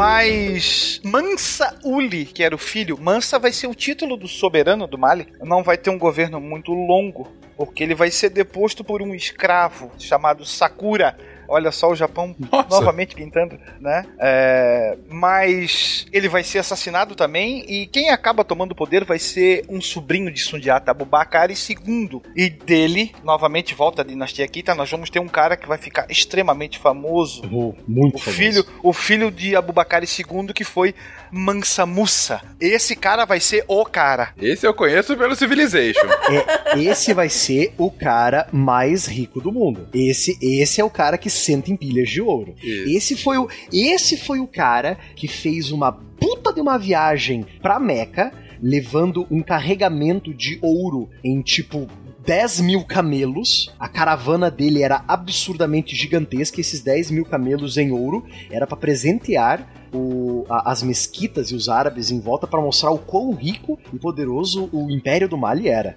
Ostentação. Ostentação, exatamente. Ostentação do século XIV. Os camelos dele eram feitos de ouro, pra você ter uma ideia. Não, caraca, que impressionante. Isso no século, no início do século XIV. Tanto que ele fica extremamente famoso. Você tem vários relatos sobre essa passagem em direção a- ao Oriente Médio. É, no Cairo ele vai criar uma impressão tão gigantesca que por muito tempo vai ficar na memória do povo. ele vai inundar o Cairo de, de ouro que vai fazer com que a moeda egípcia vá para as cucuias por pelo menos 10 anos. Um cara. Por onde, por onde ele passava, Fencas, a inflação ia alturas. Você ter uma Meu. Deus do céu, ele é tipo Collor. Com camelos. Não, não, se fosse o Collor, o cara prendia a grana, é diferente. O- se eu não me engano, o Will, se eu não me engano, o Will pode me ajudar. Se eu não me engano, quando ele parou no Cairo, além de fazer a inflação do Egito subir, ele constru, ele mandou construir uma mesquita em nome dele. Ele pegou, e falou, eu quero, esse- eu quero essa região aqui do Cairo, eu quero que vocês façam uma mesquita em meu nome. É quase um Silvio Santos. Eu, ia, eu tava pensando nisso, eu ia falar, toma dinheiro! Quem Que quer vale dinheiro aí? em barras de ouro que valem mais do que dinheiro, não esqueça. Mas dói mais, né, se você joga na cabeça de alguém. Mas Mansa Musa vai se tornar um cara tão famoso que ele vai inclusive fazer parte de um mapa mundi catalão chamado Rex Melli. Se- Sentado, segurando uma pepita de ouro. Olha só. Caraca, o cara. Nossa, mãe. Você é realmente famoso quando você está num mapa mundi, né? Você, não é seu reino, é você não, sentado. é você, Ah. sentadão no trono, dourado, segurando uma pepita de ouro. Eu fico imaginando o quanto ele não teria conseguido se ao invés de manso ele teria sido mais agressivo. Meu Deus do céu. Ai, ai. Mas caraca. Esse vai ser o cara, de acordo com a pesquisa feita pelo Celebrity Networks, que seria o cara mais rico da história da humanidade, com aproximadamente 400 bilhões na sua fortuna. Tem um link aí no post dos, dos outros pobretas que fazem parte da lista, mas nenhum deles se equipara àquilo que o soberano do Mali conseguiu. Uhum. 400 bilhões. Quereca. É mais rico que muitos países do mundo. É, exatamente. E ao mesmo tempo que era a riqueza em vida, o Mali nessa época vai se tornar um vetor de cultura. Você tem inúmeras escolas e universidades sendo fundadas, você tem uma gama de intelectuais que vão principalmente para Timbuktu, Tombuktu, como queiram, para os estudos, né? Tem um ditado bem interessante dessa época dizendo que o sal vem do norte, o ouro vem do sul, mas as palavras de Deus e os tesouros da, sabedoria vêm de Timbuktu Caraca, É. que foda. tamanha, tamanha o farol cultural que se instaurou naquela época. Impressionante, impressionante. E a gente tá aqui, você falou, a gente tá início do século XIV, né? 1350, 1400, por aí. A passagem dele por, por Cairo e Meca, mais ou menos 1324. Uhum. O mapa que ele aparece, ele- na verdade ele aparece em dois mapas, né? Ele aparece em 1339 e aparece no Atlas Catalão de Carlos V de 1375 também. Pra cima. Ele virou símbolo do próprio império, cara. Não, nesse último isso que é um cara personalista, né? Realmente. Cê- Mas- Você acha que o Alexandre tava exagerando quando fez 18 Alexandrias, só lembra do Mansa Musa depois. Exatamente, são os caras que realmente têm um ego um pouquinho, quer, quer provar uma coisa pra alguém, né? E você tem que parar pra pensar que nessa época a Europa tinha uma demanda por ouro e prata muito grande. Eles ainda não haviam chegado à América. Então, todo o ouro, basicamente, da, quase todo o ouro da Europa vem da África. Não é à toa que esse cara vai se tornar extremamente famoso. Uhum. Ah, e o que eu ia comentar com vocês é: a gente tá falando disso do século XIV. Nesse momento, o que, que tá na Europa? A Europa tá com a. a- o final da Reconquista, né? A, a Espanha se formando, mais ou menos. Ah, assim Pera, como pera, Portugal. Peraí, peraí. O, o, o Pena tá por aí? Deixa eu ver. Não. Ah, fogueiras da Inquisição.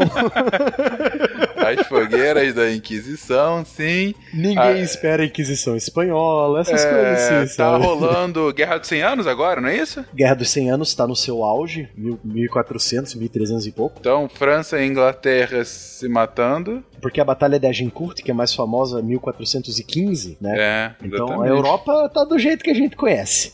Metade da, metade da Península Ibérica ainda está nas mãos dos, dos árabes e mouros muçulmanos. Uhum. Então, um caos em França e Inglaterra, um pequeno caos na Península Ibérica. Você tem os estados. Ah, você tem al- algum comércio relevante nos, nas cidades-estados italianas, né? Veneza, mais ou menos nessa época também, que consegue seu apogeu, não é isso? Todos eles não brilham tanto quanto o Mali brilhava, especialmente bonito, por viu? causa do ouro. Aham, sem dúvida, sem dúvida. E quanto tempo dura esse reinado do, do Mansa Musa? Mansa Musa vai, vai governar por um bom tempo, né? E adivinha por que o Império começa a cair? Que ele morre porque tem algum conflito? Porque ele morre e os soberanos e os sucessores, melhor, não foram capazes, né? De, de manter a, a bola lá em cima. E é claro, a gente começa a ter invasões dos Songhai, que serão o próximo império. Dizem que o, um dos motivos que causou a queda do, do Império logo depois que o Mansa Musa morreu foi a, o exorbitante gasto que ele fez é, com- com a viagem dele até Meca, né? Então ele usou ouro até demais, sabe? Tipo, ele abusou um pouco da sorte. Então, Ok. é, alguns historiadores afirmam isso, né? Porque por conta da inflação e do ouro que ele espalhou pela viagem dele, o pessoal começou a pensar, tá, mas ele tá trazendo ouro aqui, então a gente não precisa ir pra lá. Aí o pessoal meio que deu uma diminuída no, no comércio pro Mali também, entendeu? Deu, uma- Entendi. deu uma- um, um negativo na conta no final do, do mês, entendeu?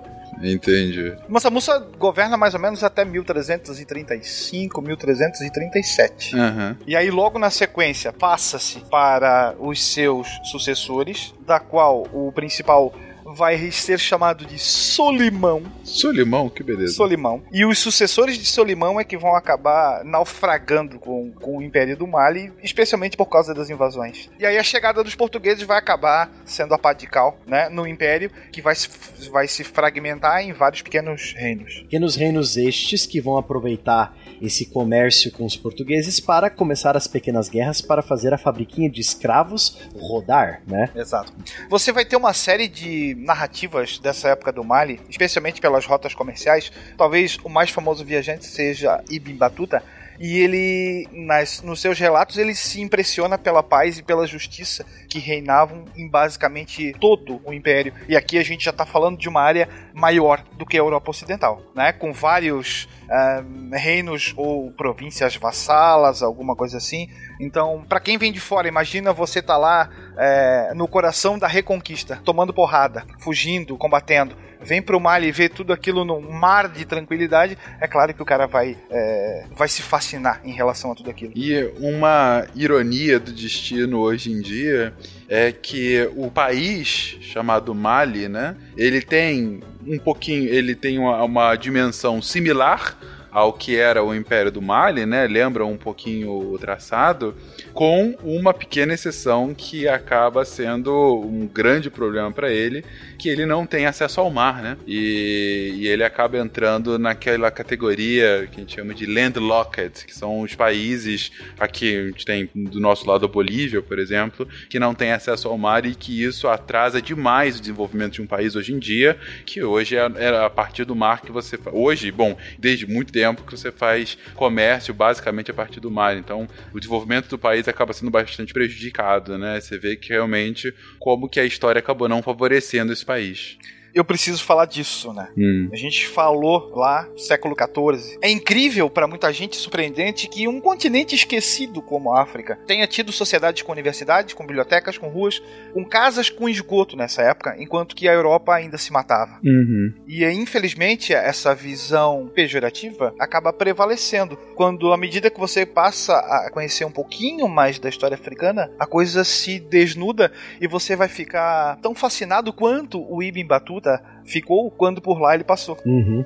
Impressionante. É, e ajuda a quebrar os estereótipos né, que a gente tem em relação à África mesmo, né, quer dizer, que foram construídos muito no século XIX, né, e foram essas situa algumas situações que a África, mesmo hoje, ela é longe de ser um continente apenas da miséria, como a gente tem essa imagem comum.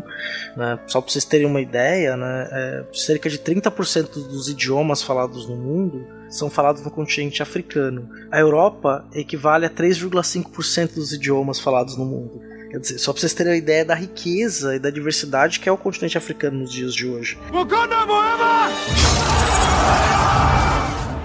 Bom, mas mais ou menos concomitante a esse império de Mali, você tem um outro grande império, também presente no Civilization, que é a minha fonte de sabedoria, é, que é De o todos, império de todos. é, Songhai, né? Quem são esses Songhai? Esse eu devo dizer, o império de Mali e o império de Gana, falando sério, esses eu já conhecia já há algum tempo, acho que, enfim, da própria faculdade. Mas o império Songhai eu só conheci literalmente por conta de Civilization.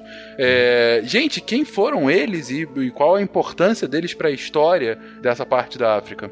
O Songhai, ele vai tentar continuar essa a, a ideia do, do Império do Mali, né? Esse grande império, o Império do Ouro, né?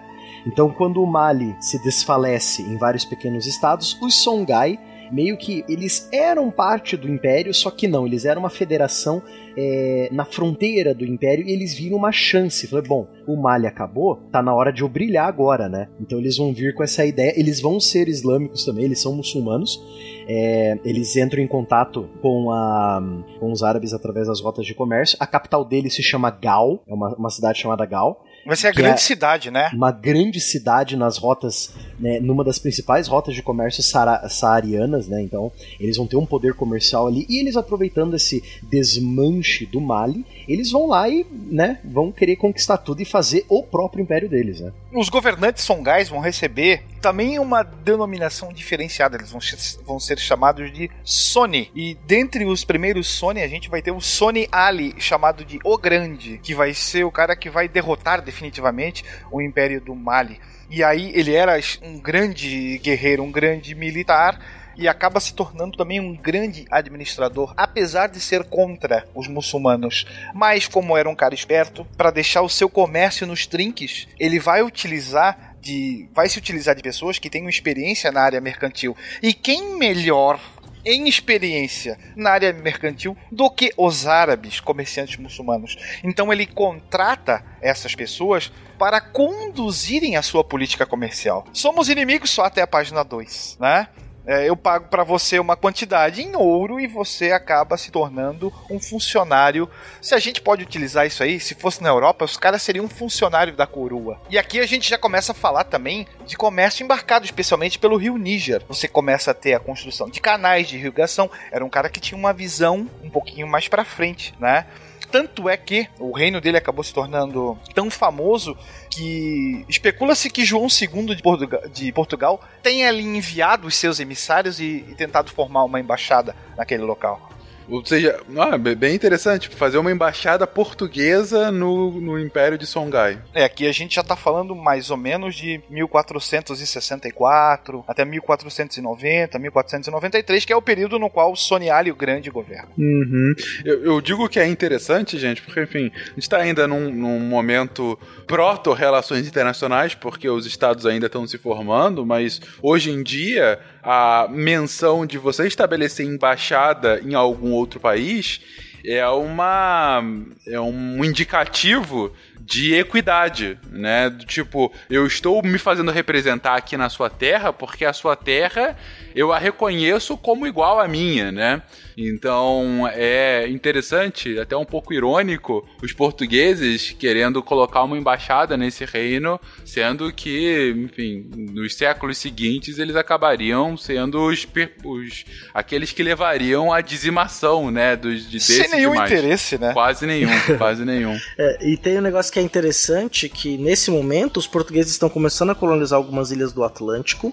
E aí a tese de que os, que os portugueses e os espanhóis, mas principalmente os portugueses, vão navegar no sul do Atlântico apenas porque os árabes, os otomanos, depois de 1453, fecham as rotas para a Índia, cai por terra pelo seguinte: a navegação pela costa da África, o contato, vocês tinham reinos tão bem organizados da rota comercial que era extremamente vantajoso para portugueses e espanhóis fazerem comércio com os africanos.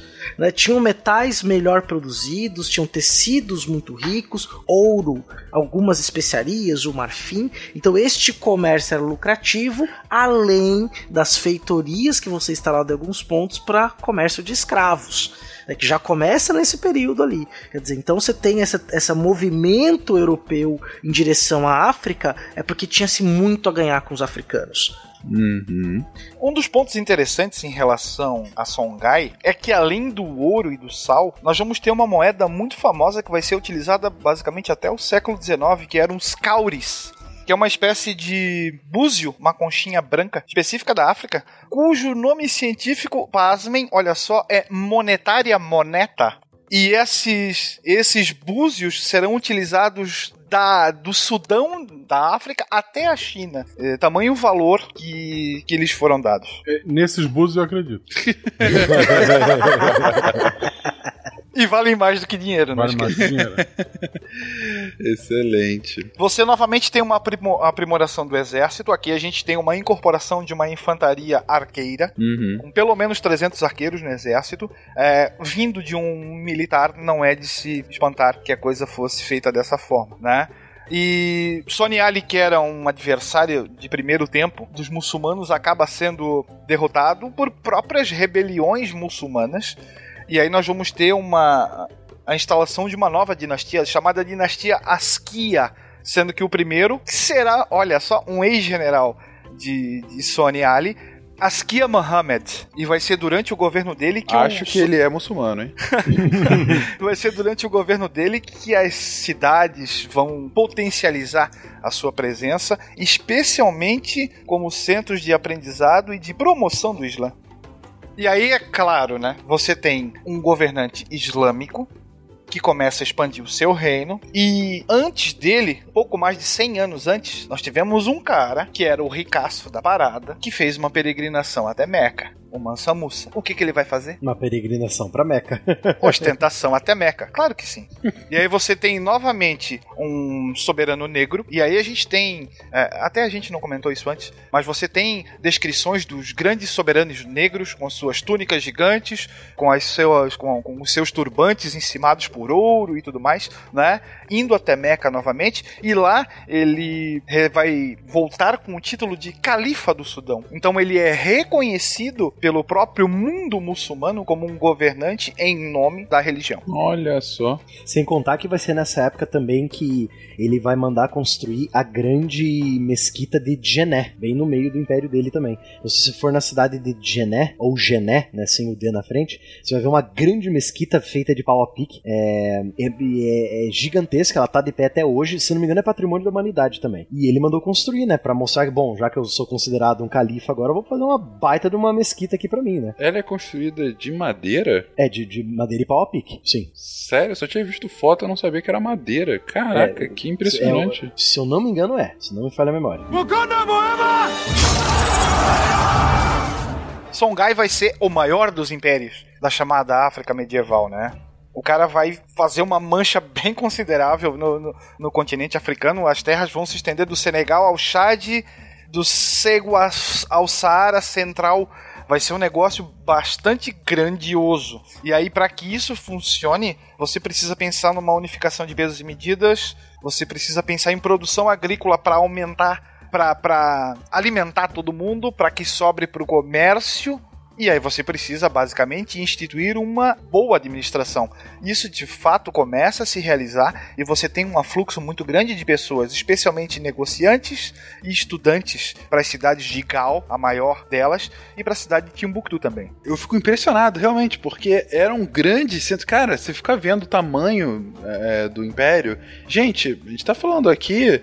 Puta, é, é maior do que a Europa Ocidental. Se você tirar a, a a Rússia é maior do que o território europeu, entendeu? É um negócio gigantesco. Não dá para descrever muito bem a dimensão porque é bem uma mancha, né? Ela percorre diversos países atuais. Ela, ela vai seguindo o rio, né? O mesmo rio do, do Império de Gana, do Império de Mali, né? São os mesmos rios básicos, principalmente o rio Níger. Rio Níger, o Níger exatamente. O rio Níger aqui vai ser a principal artéria. É. Assim como o rio Nilo é, foi a principal artéria para o Egito e para o Sudão, o Sim. rio Níger aqui vai ser o principal. Ah, é bem claro isso. E aí você tem umas regiões com grandes florestas também, que possibilitaram outros tipos de exploração, né?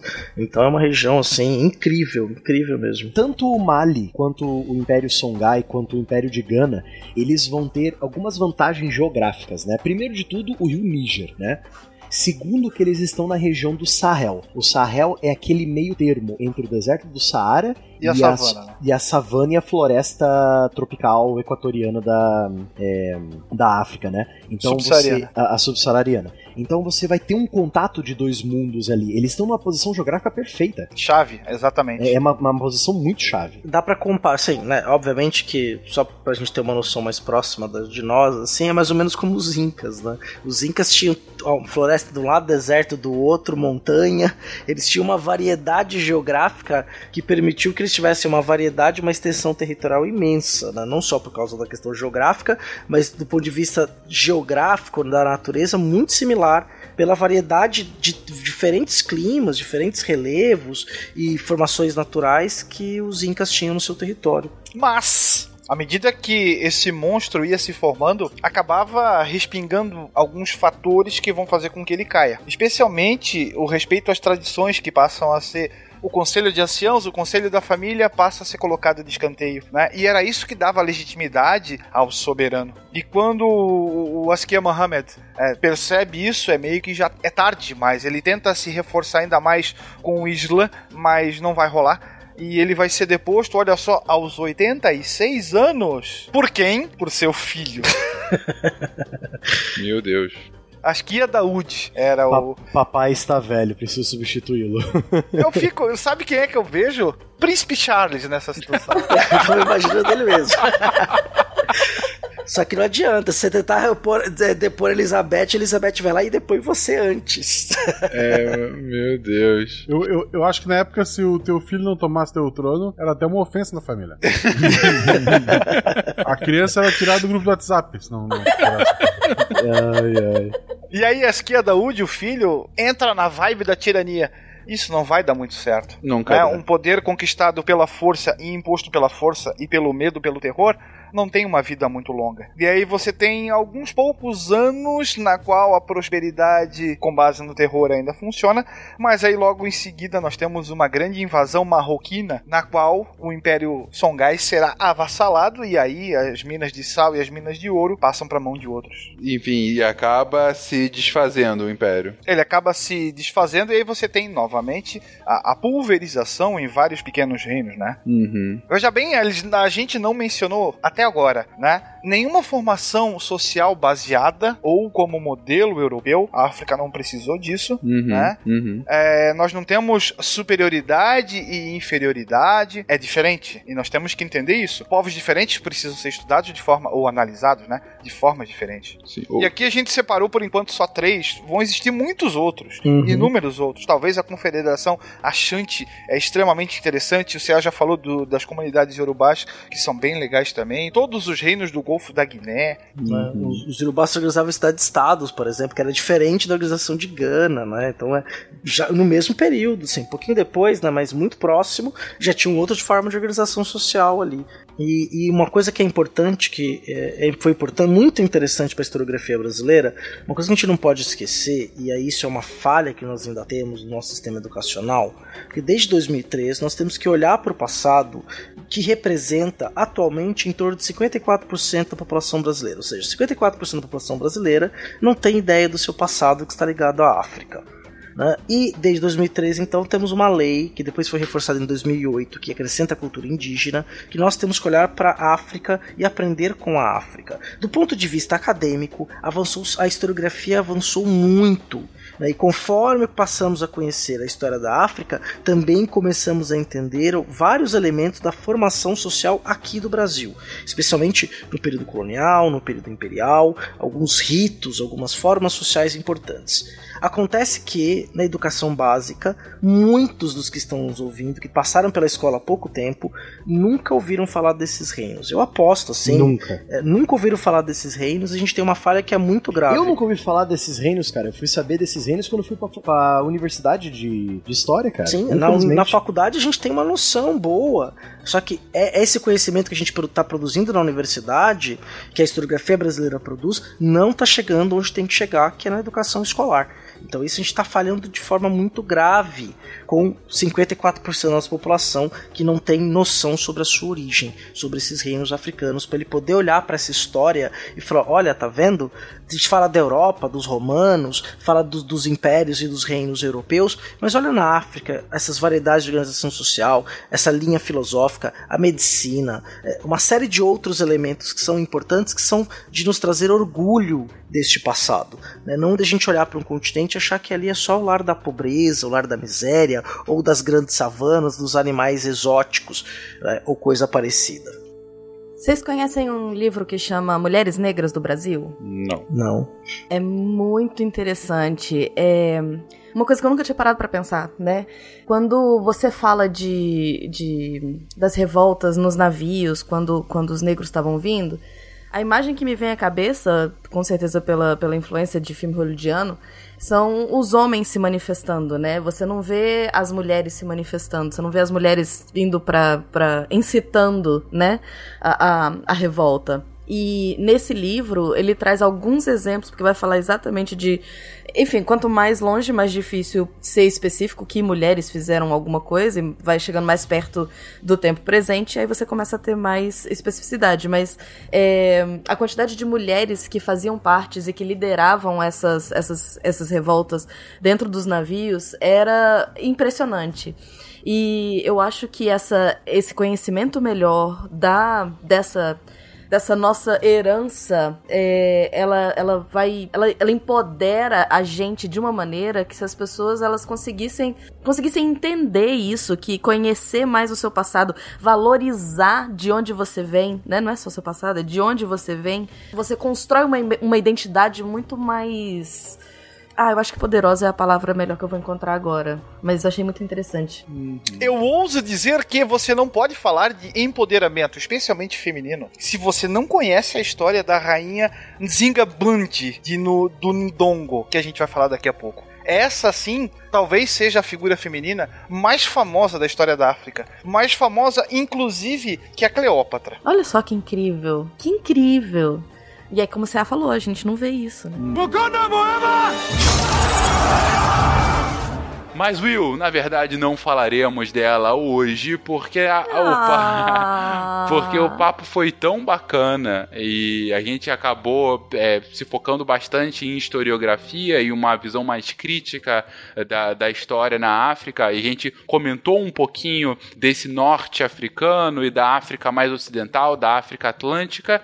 A gente vai deixar para um próximo episódio para falar do resto, que, que é muita coisa, gente. A gente ainda tem que falar da África mais central, da África Oriental, da, do sul Bantos, da né? África, os Bantos, exatamente. A gente tem que falar da origem dos países lusófonos, como Angola e Moçambique, falar da origem dos Zulus, que vão ter uma importância muito grande na época do imperialismo europeu, uh, e para falar da história maravilhosa dos reinos do Congo. Eu, eu tô, tô bem empolgado com o próximo episódio. Eu quero realmente entender como é que funcionava a curso à distância na época. Porque Por pessoal aprendeu português sem os portugueses chegarem lá, foi pro cartão, né?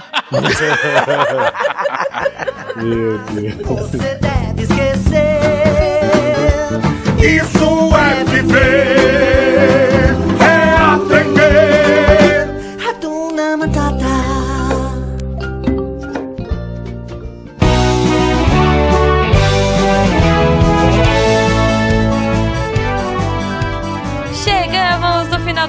Episódio. Episódios de história são sempre bons. Eu sou suspeita porque pra mim todos os sidecasts são bons. Mas, detalhe. Então, antes da gente apagar a luz da Deviant Tower e ir embora, por favor, fiquem comigo. Eu vou falar em Swahili no final. Promessa da Jujuba. Vou tentar, pelo menos. Gente, primeira coisa, Mito Camisetas. Se você quiser ficar chique ciência, entra lá no site, compre sua camiseta do SciCast, você vai ficar chique e ainda ajudar o projeto. Olha só que lindo. É, ganha-ganha. Então o link vai estar aí no post, certinho, bonitinho. Clica lá ou procura no site mesmo da Mito é, as nossas estampas, beleza? Pode ser capinha celular, casaco, camiseta, tem várias coisas lá. Entrem e se vocês comprarem, postem fotos nas redes sociais marcando arroba portal deviante pra gente ver como vocês estão chiques, certo?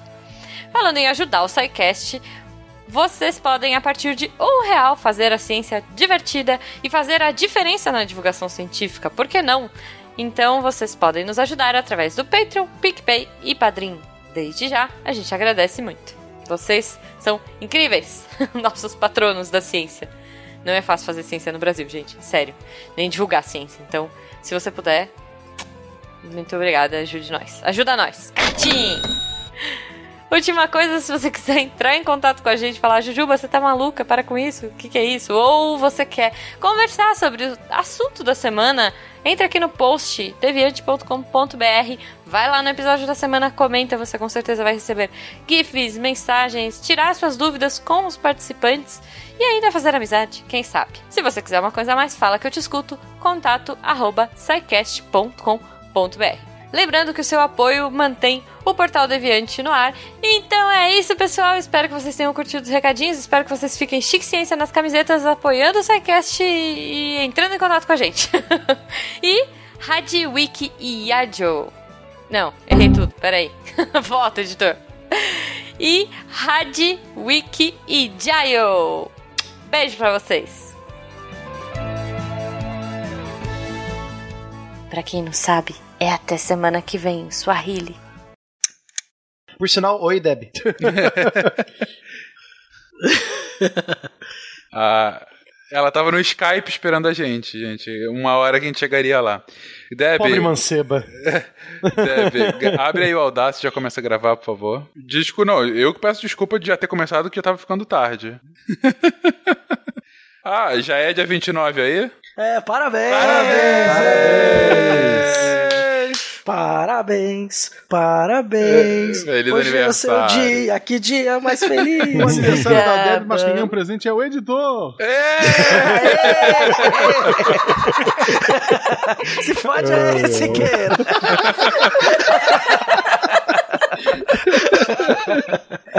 Ai, meu Deus. Se a ciência não for divertida, tem alguma coisa errada. Tem que ser divertida. A coisa mais divertida que tem é a ciência.